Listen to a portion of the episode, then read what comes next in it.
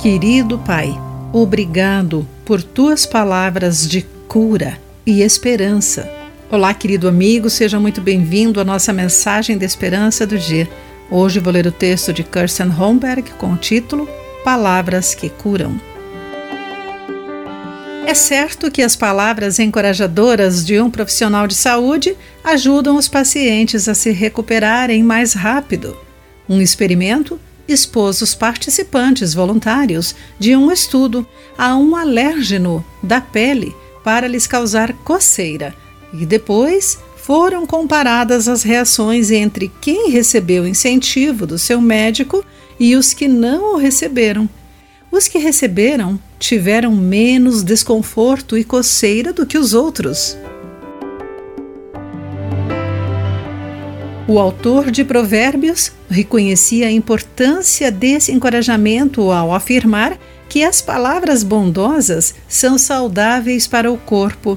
Seu efeito positivo não se limita à nossa saúde.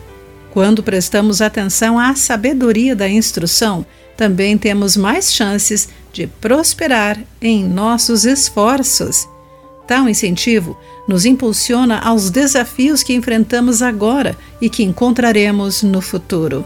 Podemos não entender o porquê, nem quanta sabedoria e encorajamento trazem força e cura para o nosso dia. No entanto, os elogios e a orientação de nossos pais, treinadores e colegas nos ajudam a suportar dificuldades e nos orientam ao sucesso. Dessa forma, a Bíblia nos encoraja ao enfrentarmos provações e nos equipa para suportar as circunstâncias mais impensáveis.